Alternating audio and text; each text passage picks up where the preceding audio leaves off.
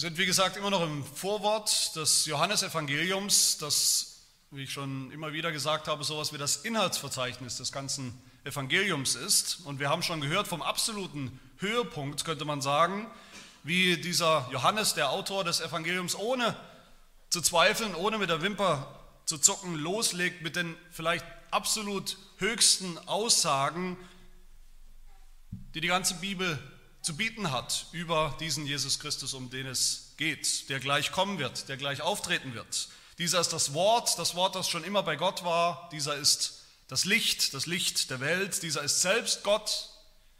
Dieser ist das Leben. Er hat selber das Leben schon immer in sich selbst und er ist derjenige, der das Leben schenkt und, und, und stiftet. Er ist das Licht, das kommen sollte. Er ist das Licht, das gekommen ist. Er ist der, durch den die Welt geworden ist und sein Eigentum. Aber dann haben wir auch schon gehört in diesen ersten Versen vom absoluten Tiefpunkt. Nämlich niemand wollte diesen Jesus, als er kam. Die Juden wollten ihn nicht, die Juden haben ihn nicht angenommen, die ganze Welt, die Welt der Sünder, sagt Johannes, eigentlich hat ihn niemand davon haben wollen. Die Welt lag schon so lange in, in Finsternis, dass sie mit dem Licht gar nicht mehr gerechnet hat, dass sie das Licht nicht mehr haben wollte, dass sie ihre eigene Finsternis sogar nicht mehr erkannt haben als Finsternis. Vielleicht wie manche nachtaktiven Tiere, die merken auch nicht, dass sie in der Finsternis leben. So war es in dieser Welt und in dieser Zeit. Und wenn es stimmt, was Johannes uns sagt in seinem Evangelium, dass dieser Jesus, um den es geht, dass er kein, kein geringerer ist als der, der Retter der Welt, der Erlöser der Menschheit, dann stellt sich die Frage, Warum? Warum ist das so? Warum haben ihn dann so viele, fast alle, nicht angenommen? Auf der einen Seite, aber warum gab es dann doch auch die anderen, wenige vielleicht, zunächst wenige, die ihn doch angenommen haben, wie wir es gerade nochmal gehört haben in Vers 12. Was ist der Unterschied zwischen diesen beiden Gruppen von Menschen? Bis heute zwischen diesen beiden Gruppen von Menschen. Denen auf der einen Seite, die diesen Jesus annehmen als den, der er wirklich ist und denen, die das eben nicht tun. Warum haben wir ihn angenommen eines Tages, wenn wir das schon haben? Und wenn du das noch nicht hast, was muss passieren, dass du ihn annehmen kannst? Das ist die Frage, die große Frage, die Johannes hier beantworten will. Und die Antwort ist die Wiedergeburt. Eine ganz neue Geburt, wo alles neu wird. Das muss passieren, damit ein Mensch Jesus überhaupt annimmt, annehmen kann. Und ich denke, das ist ein spannendes Thema. Hier geht es um nichts anderes als um den Anfang, den absoluten Anfang des christlichen Lebens, des geistlichen Lebens. Das ist spannend für uns alle, wichtig für uns alle, für die, die schon gläubig sind, zu begreifen, was ist eigentlich passiert mit uns, was hat uns zu dem gemacht, wer und was wir heute sind und für die, die vielleicht noch hier sitzen und zuhören und, und über sich selbst sagen würden, ich bin noch kein Christ, ich kenne dieses geistliche Leben eigentlich noch nicht, noch nicht so richtig, die sich vielleicht fragen, hoffentlich fragen, wie kann ich das bekommen? Wie kann das passieren? Wie kann das gehen? Aber man könnte jetzt fragen, vielleicht sollte man fragen, woher kommt eigentlich jetzt plötzlich hier in, diesem, in diesen Versen des Johannesevangeliums, woher kommt plötzlich diese Wiedergeburt, diese Lehre von der Wiedergeburt? Gerade ging es doch die ganze Zeit um, um Jesus Christus, wer er ist, wenn er kommt, was er tun wird. Was hat jetzt die Wiedergeburt plötzlich damit zu tun? Und ich glaube, so geht es vielen Christen, die stellen sich diese Fragen. Viele Christen denken, Evangelikale Christen reden ständig davon, man muss wiedergeboren werden, man muss geistlich wiedergeboren werden, damit man überhaupt glauben kann, damit man überhaupt ein Christ sein kann und das ist auch richtig. Aber sie denken oft, viele denken, die Wiedergeburt, das ist doch irgendwas, was sich privat abspielt, in meinem Herzen abspielt, das ist etwas, was sich abspielt zwischen Gott und mir, ganz intim. Da schenkt er mir dieses neue, dieses geistige Leben, das ist etwas rein individuelles, individualistisches vielleicht sogar. Gott legt sozusagen den Schalter um in mir und das geistige Leben beginnt für mich. Die meisten Christen haben keinen blassen Schimmer, was diese Wiedergeburt überhaupt eigentlich mit Jesus Christus zu tun haben soll. Sie verstehen nicht, wie Jesus Christus selbst, wie seine Geburt die Grundlage ist für die Wiedergeburt, was sie zu tun hat mit unserer geistlichen Geburt. Aber was lesen wir denn gerade mal einen Vers weiter nach unserem Predigtext, in dem Vers, den wir uns in Gottes Timing in zwei Tagen an Heiligabend beschäftigen werden, Vers 14, da hören wir, da lesen wir schwarz auf weiß, das Wort, das schon immer da war, das Wort wurde Fleisch, es wurde Mensch. Wörtlich heißt es, das Wort wurde als Fleisch geboren. Auch eine Geburt.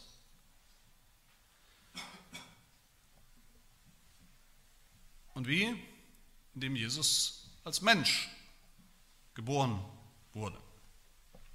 Das heißt, so wie die Gläubigen hier in Vers 13 geboren werden aus Gott,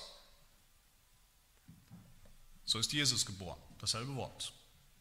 Das heißt, Johannes verknüpft hier eindeutig, verknüpft er unsere neue Geburt, das neue Leben, das geistliche Leben, den Anfang dieses Lebens, dass wir nicht mehr Sünder in der, in der Finsternis dieser Welt sind, das verknüpft er, das verknüpft er untrennbar mit dem Kommen, mit der Geburt Jesu, einer anderen Geburt.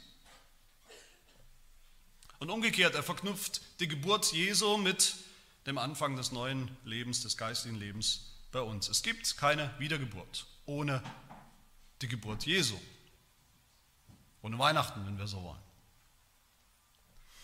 Jesus wurde geboren als Mensch unter uns, unter Sündern.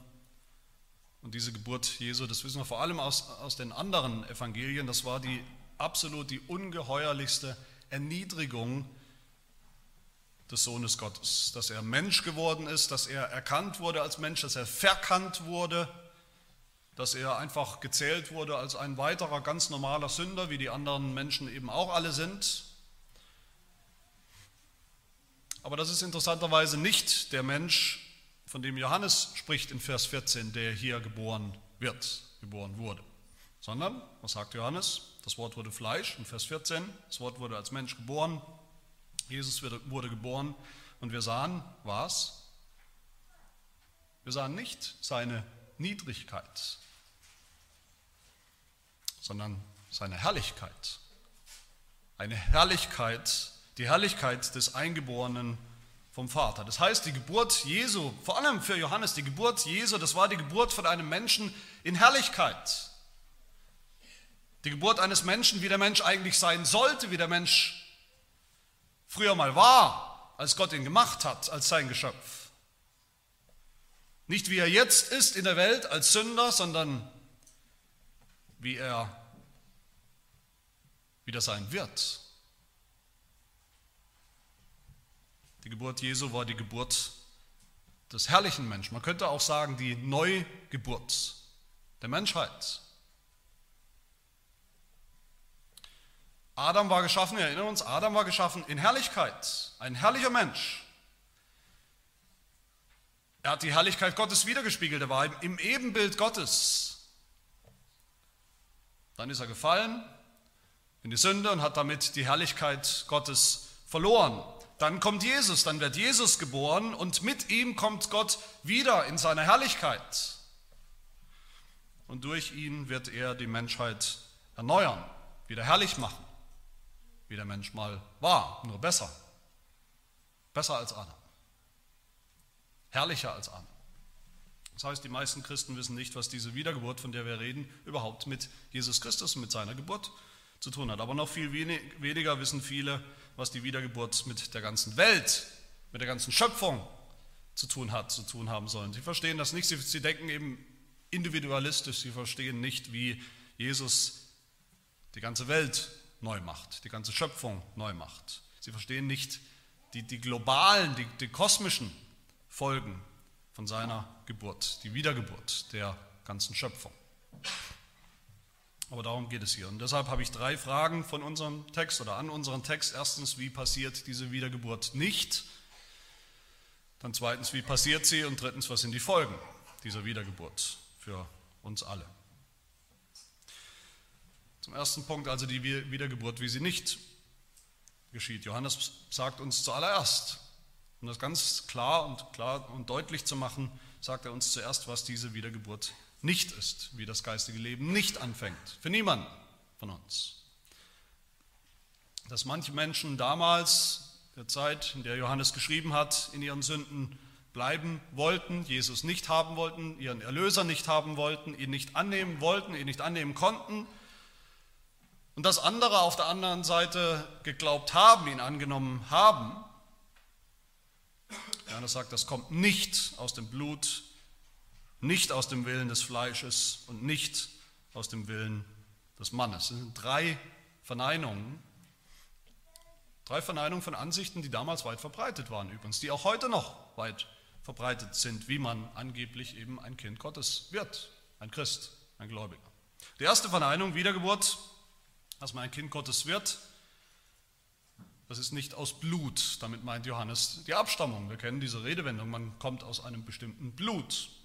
Das ist die Abstammung. Vielleicht steckt dahinter auch das Denken, wenn man das mal jetzt theologisch verstehen will, dass die Menschen gedacht haben, naja, so wie wir durch unser Blut, durch unsere Abstammung schon Anteil haben an der Sünde, an Adams Sünde, vielleicht ist es mit dem Evangelium genauso, dass wir durch unsere Abstammung, durch unser Blut eben, wenn unsere Vorfahren gläubig waren, zum Volk Gottes gehört haben, zu den Auserwählten, dann gehören wir eben auch dazu.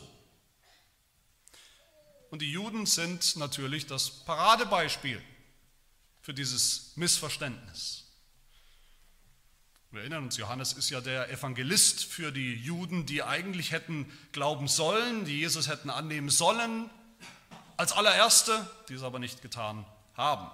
Sie waren skeptisch, sie wollten ihn nicht haben, sie standen vor Jesus, dem Messias, der endlich gekommen war.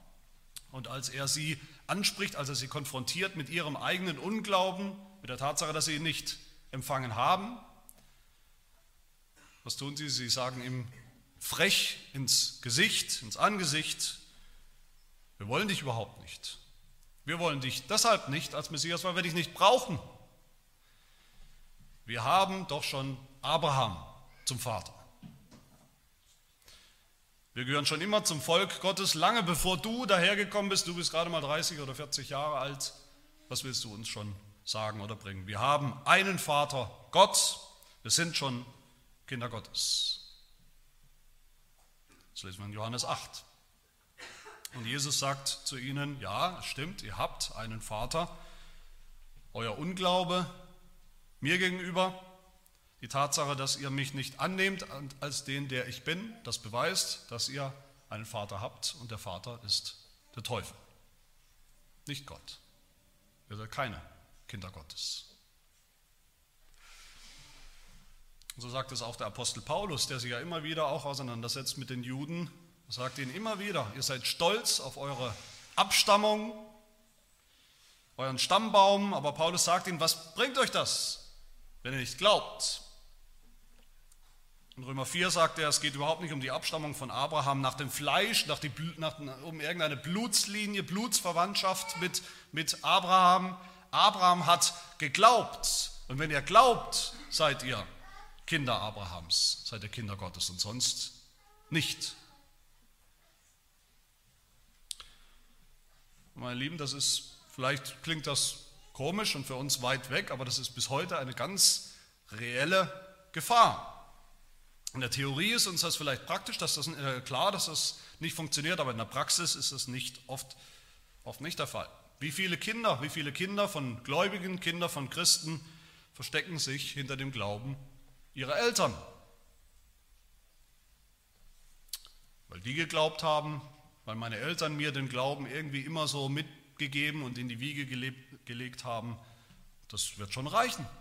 Das muss reichen.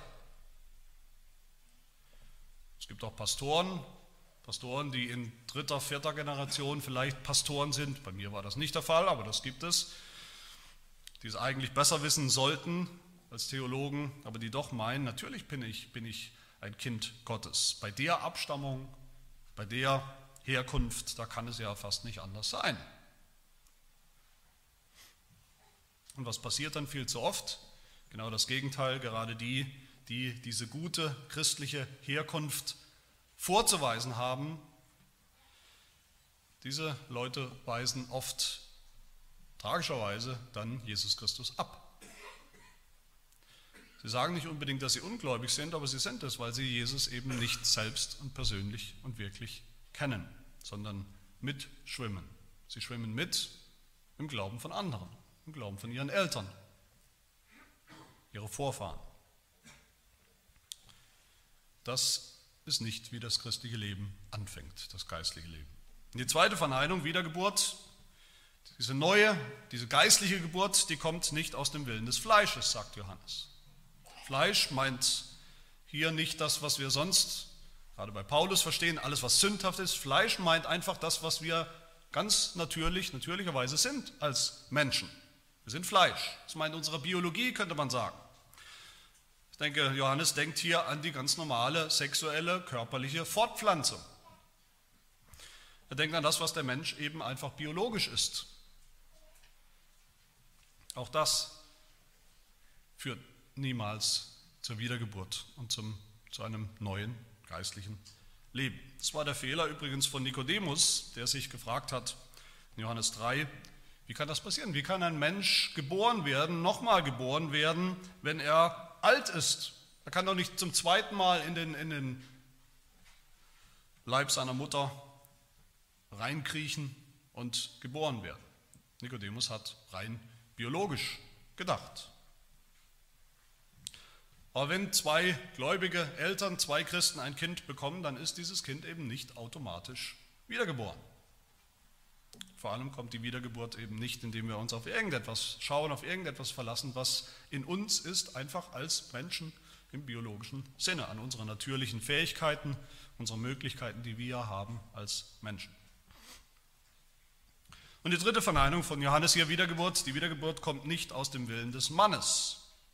Damit meint er einfach das, was wir bezeichnen würden als einen Willensakt, eine Willensentscheidung.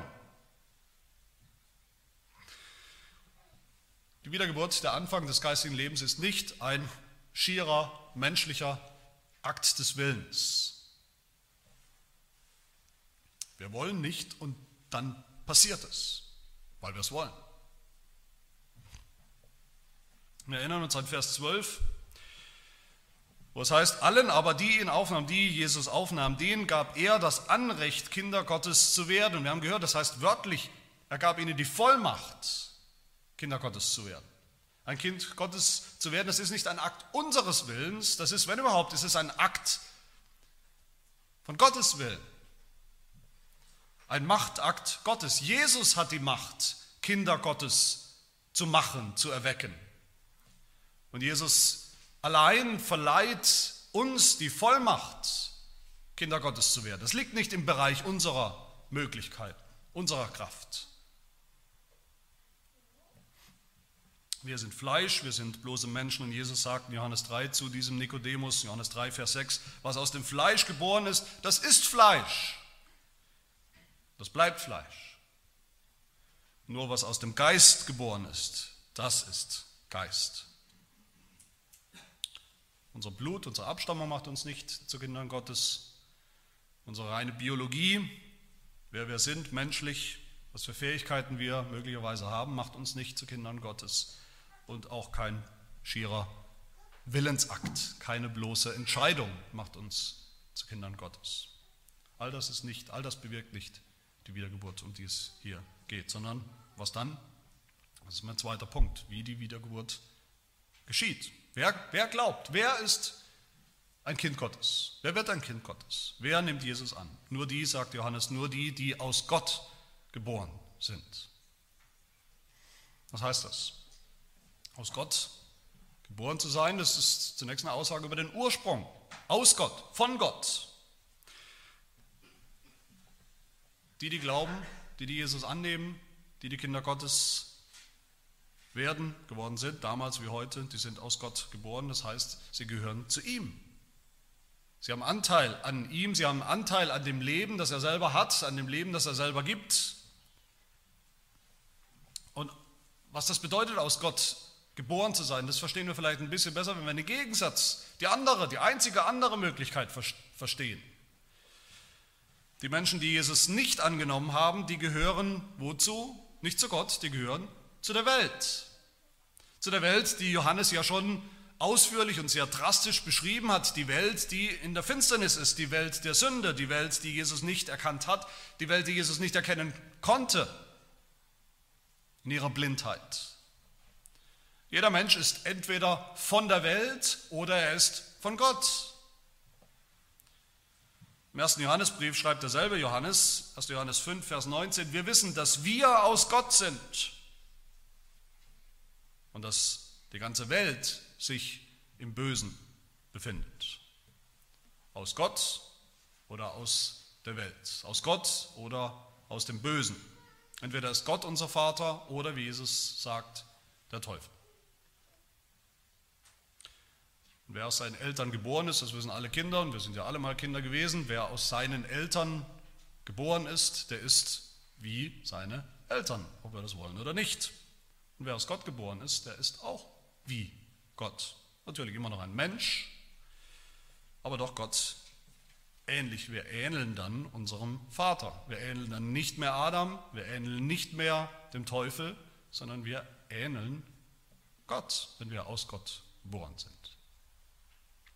Aus Gott geboren zu sein, das beschreibt dann aber auch die Art und Weise, wie das passiert, wie diese Neugeburt geschieht. Aus Gott geboren im Gegensatz zu allem, was wir vielleicht mitbringen an Fähigkeiten, Möglichkeiten, die eigentlich in Wirklichkeit Unmöglichkeiten sind. Nur Gott kann diese Geburt bewirken, die alles neu macht. Gott muss das tun, er muss das allein tun, er muss das tun sozusagen als Vater und Mutter, als Erzeuger und als Hebamme. Alles, das ganze Programm muss Gott selbst tun. Aus Gott heißt, dass wir es nicht tun können, nicht bewirken können, nicht mithelfen können, genauso wenig wie ein Baby, wie ein Baby bei seiner eigenen Geburt irgendetwas bewirken oder mithelfen könnte. Ein Baby kann nicht helfen bei seiner Geburt. In Johannes 3, dem Gespräch von, mit Nikodemus, zwischen Jesus und Nikodemus, das ich schon erwähnt habe, da sagt Jesus, ihr müsst von neuem geboren werden. Und dieser Begriff von neuem, der kann auch übersetzt werden, den sollte man vielleicht auch übersetzen mit von oben aus Gott geboren, das heißt von oben, da wo Gott ist, da kommt diese Geburt her. Sie kommt nicht von unten, das wäre die Welt, sondern diese neue Geburt, die ist, sie kommt von außerhalb. Sie ist außerirdisch, sie ist überirdisch. Und dann ist diese neue Geburt zweitens eine Geburt aus dem Geist. Sie ist aus Gott und sie ist auch aus dem Geist. Johannes 3 sagt Jesus dann auch zu Nikodemus, wahrlich, wahrlich, ich sage dir, wenn jemand nicht aus Wasser und Geist geboren wird, so kann er nicht in das Reich Gottes eingehen. Das Reich Gottes, das ist alles, wofür Jesus gekommen ist, was er gebracht hat. Das Reich, von dem er der König und der Messias ist. Das ist der Gegensatz zum Reich dieser Welt, zu der Finsternis und dem Tod. Und aus diesem Reich der Welt, in dem wir alle gelebt haben, geboren werden, aus diesem Reich in das Reich Gottes zu kommen, das geht nur, wenn wir aus Wasser und Geist geboren sind. Aus Wasser meint Reinigung, die Reinigung von unseren Sünden. Aber jeder einigermaßen aufmerksame Bibelleser, der weiß auch die Kombination Wasser und Geist. Das ist die Kombination, die wir auch im Schöpfungsbericht haben, oder nicht? Am Anfang der Bibel. Das heißt, diese Geburt, um die es geht, die ist wie am Anfang, die ist wie, eigentlich wie bei der Erschaffung des Menschen. Da hat ja auch der Geist gewirkt, der Geist gebrütet über dem Wasser, damit der Mensch leben konnte. Diese Wiedergeburt, das ist die, die, die eigentliche besondere Aufgabe des Geistes, des Heiligen Geistes. Schon im Alten Testament ist das so, er ist der Geist des Lebens, der Geist, der Leben spendet, der Geist der Schöpfung, er ist der Geist des neuen Lebens dann für Sünder.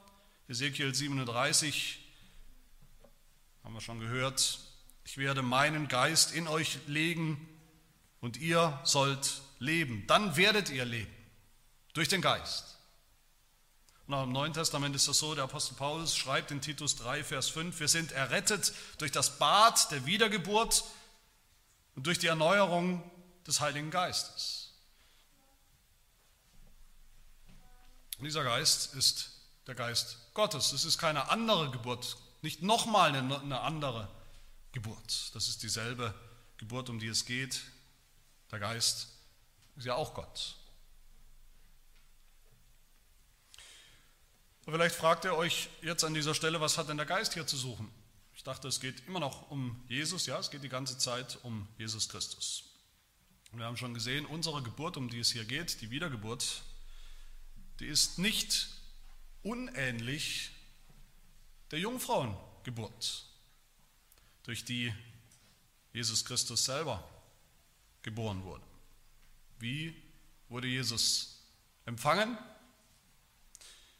Wie wurde die Jungfrau schwanger? Durch den Geist.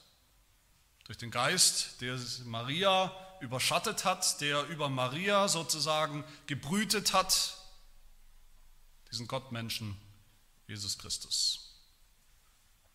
Und das dritte, der Geist, um den es geht, der heißt in der Bibel dann eben auch der Geist Christi. Das ist der Geist, der Jesus gezeugt hat. Das ist der Geist der Schöpfung, der Geist der Neuschöpfung. Das ist der Geist, den Jesus Christus selbst seinen Jüngern, den Gläubigen einhaucht. In Johannes 20 hören wir davon. Das heißt, nachdem er das gesagt hatte, hauchte er sie an, seine Jünger, und sprach zu ihnen, empfangt den Heiligen Geist. Das ist genauso wie in der ersten Schöpfung,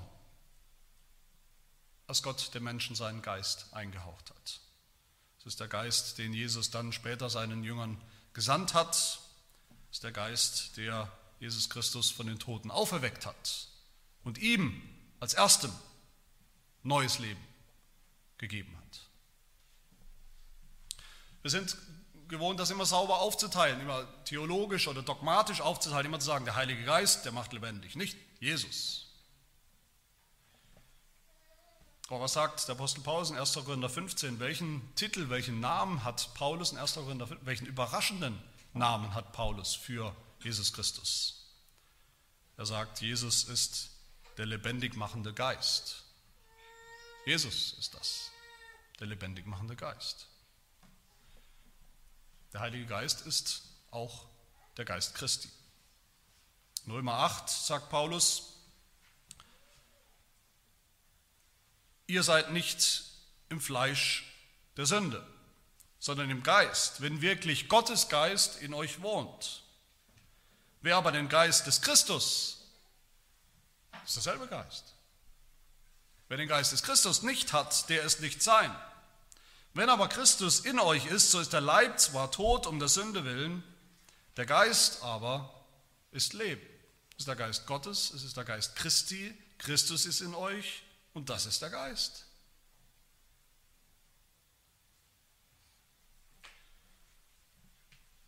Der Geist, der uns dieses neue Leben schenkt, das ist der Heilige Geist, das ist kein anderer als der Geist Christi. Der schenkt uns all das, was in Christus ist, das Leben, das in Jesus Christus ist schenkt er uns. Das, was Jesus Christus erlebt hat, sein neues Leben, seine Auferstehung, schenkt er uns. Und sagt Paulus weiter in Römer 8, wenn aber der Geist dessen, der Jesus aus den Toten auferweckt hat, in euch wohnt, so wird derselbe, der Christus aus den Toten auferweckt hat, auch eure sterblichen Leiber lebendig machen durch seinen Geist, der in euch wohnt. Dieselbe Auferstehung, dasselbe neue Leben durch denselben Geist. Also, dass die Wiedergeburt aus Gott kommt, aus Gott geboren zu sein, durch den Geist. Und das ist der Geist Christi. Wir sehen hoffentlich, das ist das Werk des Dreieinen Gottes. Aus Gott, dem Vater, durch den Geist, der der Geist Christi ist. Darin bekommen wir all das, wofür Jesus steht, sein ganzes Leben, das neue Leben, das er gebracht hat. Schon in seiner Geburt gebracht hat, das neue Leben und ultimativ in seiner Auferstehung. Aber zum Schluss wollen wir uns fragen, was Was kommt dann? Wozu führt diese Wiedergeburt? Was ist ihre Folge oder ihre Folgen? Diese Wiedergeburt, wenn sie geschieht, dann führt sie zuallererst zum Licht. Davon haben wir auch schon viel gehört im Johannesevangelium.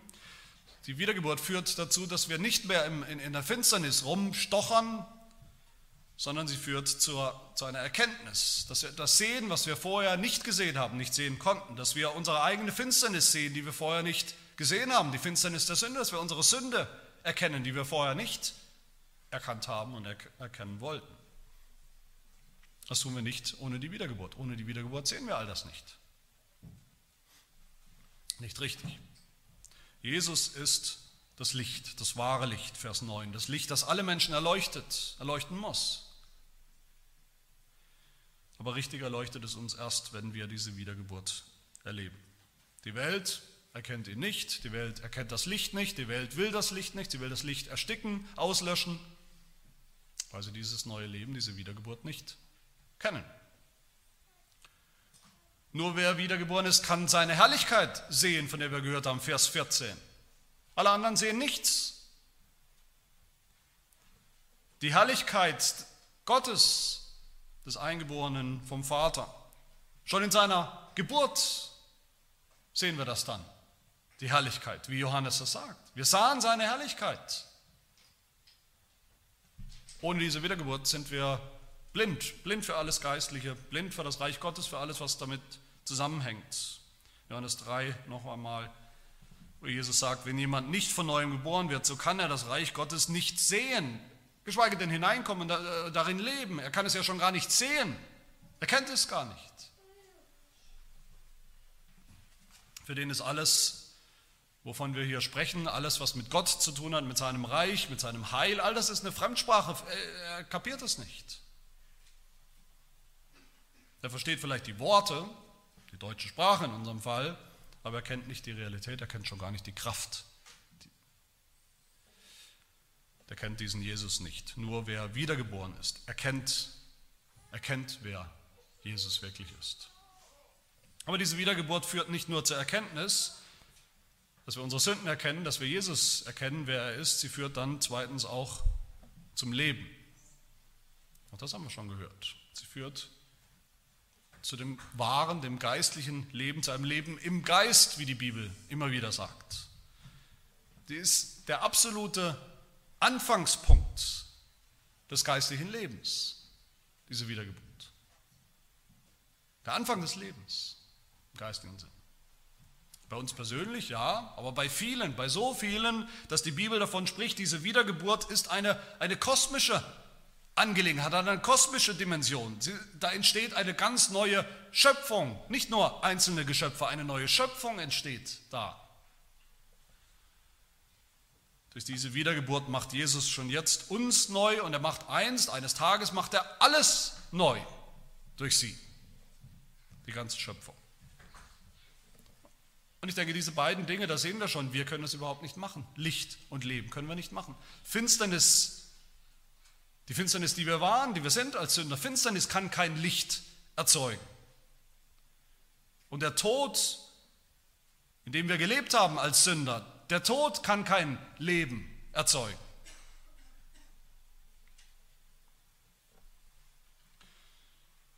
Diese Wiedergeburt führt drittens dann dazu, dass Menschen eben diese, diesen Jesus nicht mehr ablehnen. Sie führt im Gegenteil dazu, dass wir bereuen, erkennen und bekennen, dass es uns zutiefst leid tut, dass wir diesen Jesus jemals abgelehnt haben, dass wir ihn so lange abgelehnt haben. Das nennen wir die Bekehrung. Bekehrung ist, ist Abkehr. Bekehrung ist, dass wir all das jetzt ablehnen, all dem den Rücken kehren, was wir früher gedacht haben, was wir früher gewollt haben, was wir früher für wahr gehalten haben wie wir früher über uns gedacht haben. Und diese Bekehrung, das ist die erste Frucht der Wiedergeburt. Und dann führt diese Wiedergeburt viertens dazu, dass wir etwas annehmen. Dass wir jemanden annehmen, nämlich Jesus Christus, wie er wirklich ist, wer er wirklich ist. Das nennen wir den Glauben.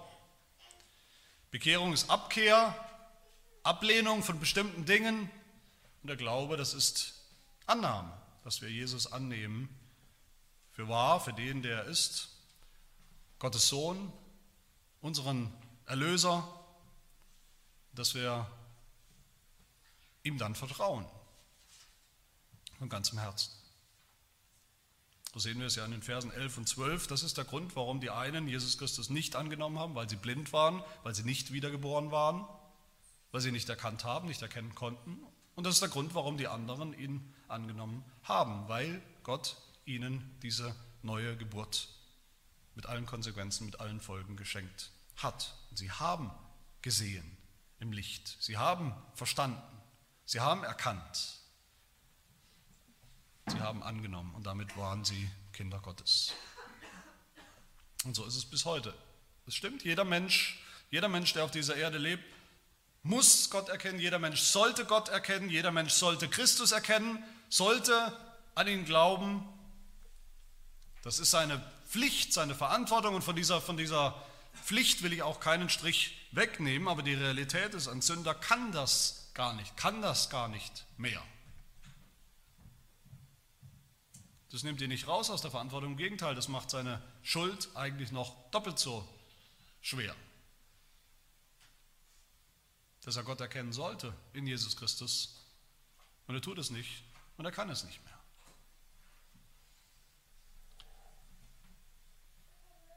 Die Wiedergeburt ist die absolute Grundlage und Notwendigkeit, bevor wir das überhaupt können, damit wir das überhaupt können. Ich denke, damit ist auch die Reihenfolge klar. Da wird immer wieder diskutiert darüber und es ist so wichtig, dass wir hier klar nachdenken, auch über die Reihenfolge. Da werden so viele Theologien werden schief, so viele Versionen von dem, was man als Evangelium bezeichnet, wird am Ende zu etwas ganz anderem, nämlich zu einer rein menschlichen Verbesserungsaktion, die am Ende kein Evangelium mehr ist. Wie viele Menschen sagen, wie viele Theologen sagen, zuerst kommt der Glaube, der Glaube, mit dem Glauben fängt alles an. Erst entscheidet sich der Mensch, ob er glauben will oder nicht. Und wenn er das dann tut, wenn er anfängt zu glauben, dann schenkt ihm Gott die Wiedergeburt. Das ist genauso falsch, wie es seelsorglich katastrophal ist. Das macht den Glauben zu etwas, was machbar ist was machbar ist sogar für den Sünder, der ja tot ist. Wir erinnern uns, tot in seinen Sünden. Das macht den Glauben am Ende zu nicht viel mehr als einem rein humanistischen Gedanken.